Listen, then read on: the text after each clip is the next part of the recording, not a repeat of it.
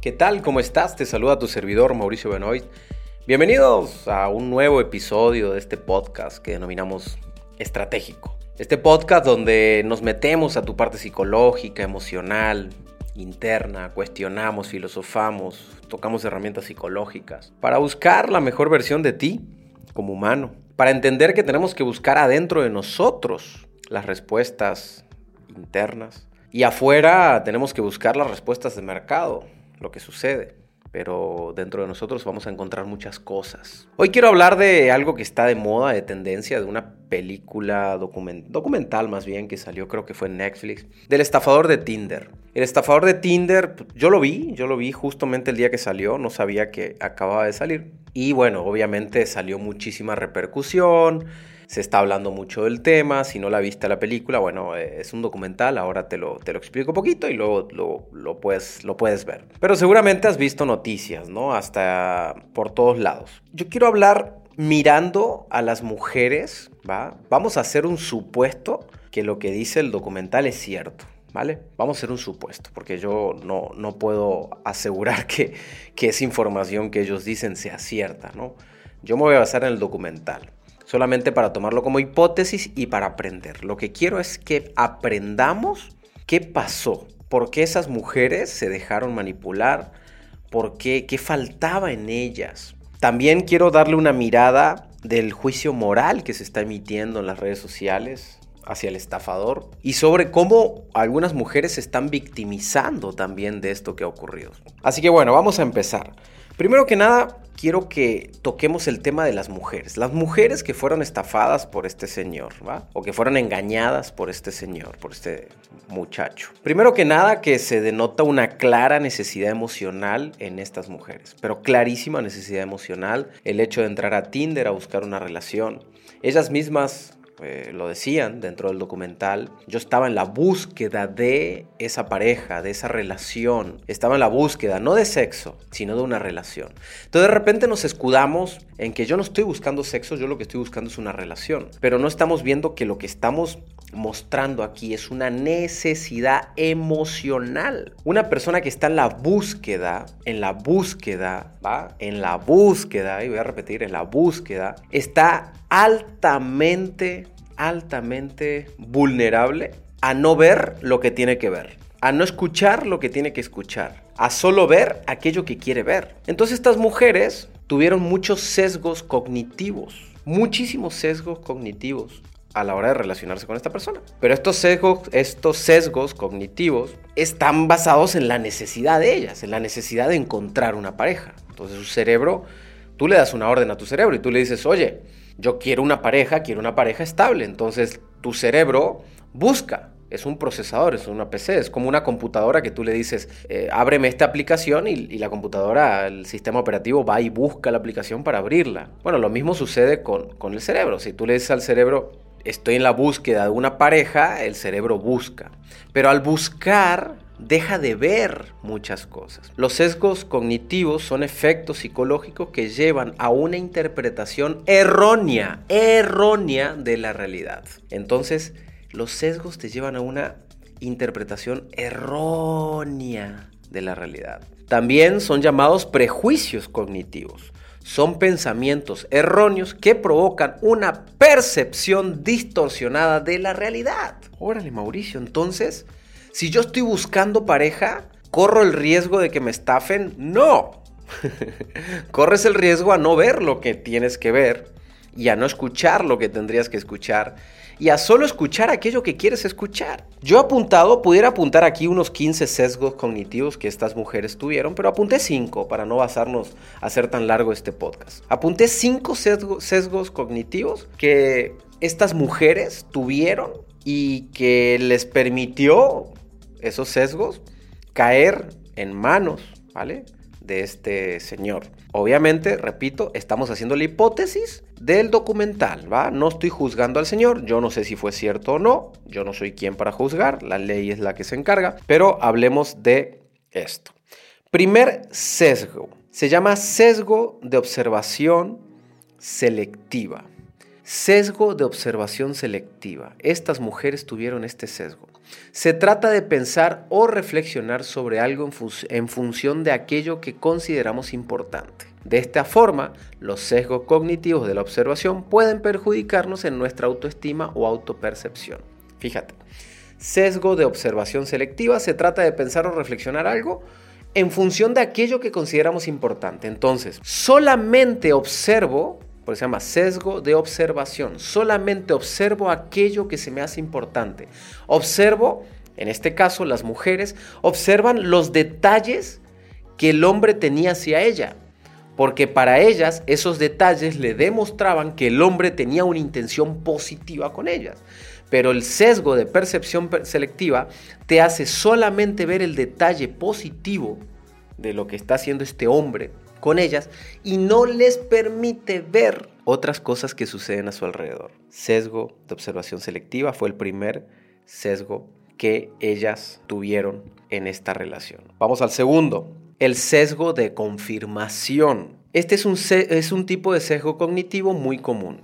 Consiste en dar por válidos aquellos hechos o datos que se corresponden o respaldan nuestra opinión sobre algo. Ejemplo, estas chicas conocieron al muchacho, entonces para validar que este muchacho es una buena persona, ellas observaban y confirmaban basados en, por ejemplo, yo creo que es un buen muchacho y al otro día el muchacho los llama, entonces ellas confirman que porque la, llamó por teléfono es un buen muchacho. Entonces las invita a cenar, entonces ellas confirman que me invitó a cenar, entonces porque me invitó a cenar es un buen prospecto. Se llama sesgo de confirmación. Estoy utilizando estímulos, situaciones que van sucediendo, aconteciendo y las tomo a mi favor para validar que fue eso lo que ocurrió. Me encanta, me encanta, porque nos damos cuenta que no sabemos pensar los humanos y este es un ejemplo claro de que no sabemos pensar, no sabemos utilizar nuestra mente, no tenemos idea cómo funciona nuestro cerebro. Tercer sesgo cognitivo que, que les sucedió a estas personas se llama efecto halo. El efecto halo es una tendencia a hacer nuestras impresiones y opiniones sobre ciertas características de un sujeto. O sea, yo hago una impresión de una persona de acuerdo a ciertas características. Entonces, de acuerdo a la característica de que tiene dinero, de que tiene poder, de que es atractivo, ya genero mi impresión de la persona. Por eso, por ejemplo, el efecto halo lo utilizan mucho las publicidades. Entonces ponen a una persona muy bonita. Entonces, como es una persona muy bonita, genera una impresión de que el producto es bueno. O, por ejemplo, pongo a Cristiano Ronaldo en, en la publicidad de mi marca. Entonces, si Cristiano Ronaldo lo usa, entonces genero la impresión de que es bueno. Se llama efecto halo. Es muy interesante porque se genera desde una primera impresión. Esta persona, este señor, este muchacho, tenía la característica de que la primera impresión siempre era maravillosa, siempre súper vestido, en hoteles de lujo, llevándolas a cenar o viajando en aviones privados. Entonces generaba en ellas el efecto halo. El cuarto sesgo que apunté aquí, repito, yo pude haber anotado muchísimos, ¿no? Porque definitivamente, eh, definitivamente pasaron por muchos sesgos estas muchachas y ahorita vamos a hablar del tema de por qué llegaron hasta ahí, pero, pero, pero anoté cinco. Sesgo de miedo a la pérdida. Entonces, imagínate, las muchachas estaban en Tinder en búsqueda de una pareja. Llega esa pareja, un hombre atractivo, un hombre con poder, donde ellas solamente ven en él ciertas cosas y luego viene el sesgo de miedo a la pérdida. O sea, no lo puedo dejar ir. O sea, no puedo dejar ir esta oportunidad de mi vida. Tengo años buscando una persona con estas características y hoy aparece. Entonces tengo tanto miedo a la pérdida que se someten al fraude. Entonces él le decía, pues préstame dinero, préstame dinero, préstame dinero. Y ellos, claro, porque al fin y al cabo ellas prestaban el dinero por el miedo a la pérdida, por el miedo a que les pase algo, por el miedo a quedarse solas. Ay, papá. Aquí, aquí amerita un pum, papá.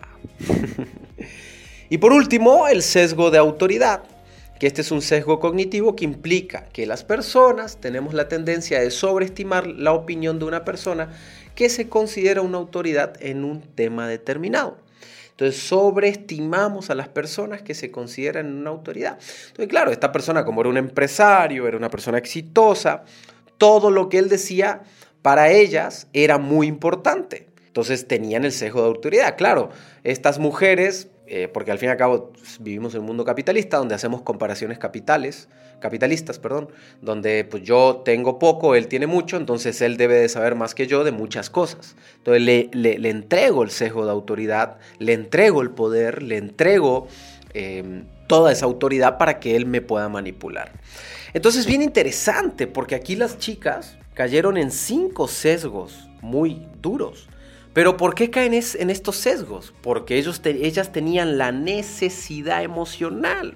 Hace unos episodios, en el podcast estratégico, hablé de las necesidades emocionales. Si no escuchaste el podcast, estaría buenísimo que vayas a verlo, porque justamente ahí hablé de que cuando tenemos la necesidad emocional, el vacío emocional, nos abrimos a recibir cosas en nuestra vida que ni siquiera son las que queremos. Y ahí es donde vienen los dolores, porque empiezo a a, no ver muchas cosas. Así que si quieres escuchar ese podcast, pues ahí en mi, en mi canal de Spotify o en mi canal de este, Apple Podcast también lo puedes escuchar. Estoy tratando de verificar aquí en qué número de podcast era, nada más para que, para que quede, eh, para avisarles. Pero bueno, ahorita les confirmo en qué número de podcast, en qué número de episodio.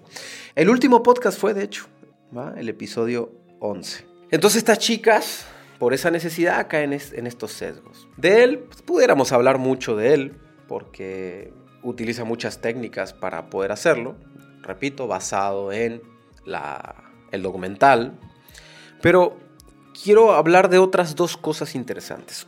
He visto muchos mensajes, han salido mujeres indignadas, enojadas, que con esta situación, donde hablan de somos manipuladas por el hombre. Y creo que esto es una manera de victimizarnos. El hecho de decir, oye, yo soy manipulada. O sea, hay, hay un oprimido y hay un opresor. O sea, por ser hombre me oprimieron. O sea, por ser mujer soy oprimida. Creo que esto es muy bajo para las mujeres. Creo que como mujer sentirte oprimida por el hecho de ser mujer y distinguir que el hombre te puede oprimir por el hecho de ser hombre, las propias mujeres están bajando de nivel. Ojo chicas, ojo mujeres. Fuiste oprimida no por ser mujer, en esta ocasión, ¿no? En este ejercicio.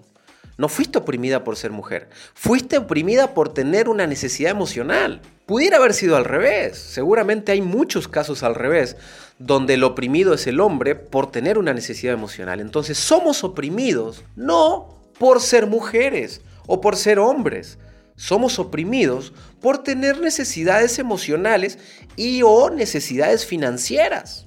También puede ser. Muchas veces somos oprimidos por tener necesidad financiera. Te puedo asegurar que gran parte de estos sesgos cognitivos de estas mujeres partieron desde los lujos que él tenía, porque ellas nunca habían vivido esos lujos, de hecho lo decían en el documental, nunca he visto eso, entonces pues me encanta eso, me lo está dando y me lo está entregando.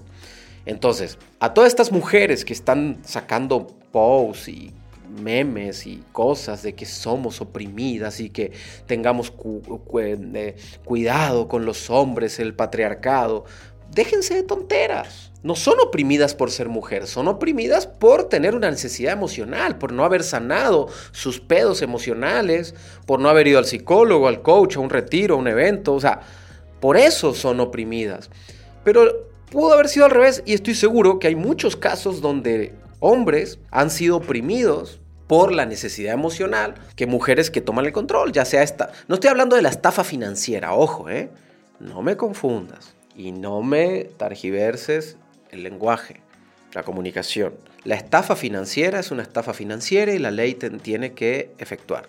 Estoy hablando de la necesidad emocional, no estoy hablando de la estafa financiera. Entonces, ¿por qué una persona es oprimida? En este caso, salvo que haya sido... Ahora, si estuviéramos hablando de un caso donde el hombre las amarró, las ató, estamos hablando de otra cosa. Estamos hablando aquí que hubo una influencia emocional. Entonces, cuando de repente las mujeres siento que se están tirando al piso solas y se están castigando, yo siento que el mensaje es porque somos mujeres, el hombre, desde su fuerza, desde su patriarcado, me manipula o nos manipula. Y creo que eso es ponerte en la víctima te manipulan porque tienes necesidades, porque te urge encontrar una pareja, te manipulan porque estás desesperada. Igual al hombre, te manipulan por tener necesidades, por estar desesperado, por no pensar. Por eso te manipulan. Y ahí vienen los sesgos cognitivos. No te manipulan por, en este caso, no te manipularon por ser mujer o por ser hombre. Y por otro lado es interesante el juicio moral que se está haciendo hacia este hombre, ¿no? El hombre tuvo que cerrar sus redes sociales porque está libre. Entonces fue muy interesante porque el hombre dijo, bueno, voy a cerrar mis redes sociales, pero voy a, voy a defenderme. Entonces, el juicio moral, o sea, ni siquiera sabemos si esto es cierto, esto es un documental, ni siquiera sabemos si fue realmente así, ni siquiera sabemos si él estafó o no estafó, o sea, no lo sabemos, pero inmediatamente el, el humano, ah, entonces él es un hijo de su madre porque engañó a una mujer o a varias mujeres, porque les quitó dinero a una mujer, porque les mintió.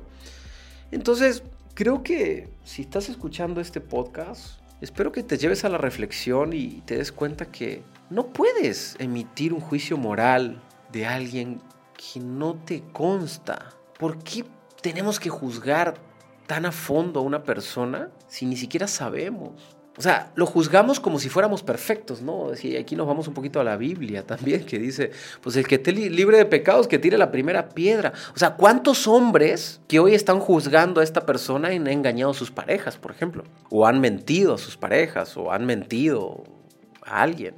O cuántas mujeres que hoy se están sintiendo víctimas de la manipulación del hombre por ser mujeres. En algún momento engañaron a un hombre o le mintieron. O utilizaron su poder porque el hombre estaba enamorado de ellas y ellas no y le quitaron dinero o le pidieron un favor. No lo sé. Simplemente vuelco a la reflexión. El juicio moral que se está haciendo creo que, creo que me lleva a la reflexión. Entonces, ese es mi punto de vista de lo que ocurrió. No soy machista, no soy feminista, creo en la igualdad de leyes, creo en que no hay un opresor y un oprimido en este tipo de situaciones, hay gente que, se, que es manipulable.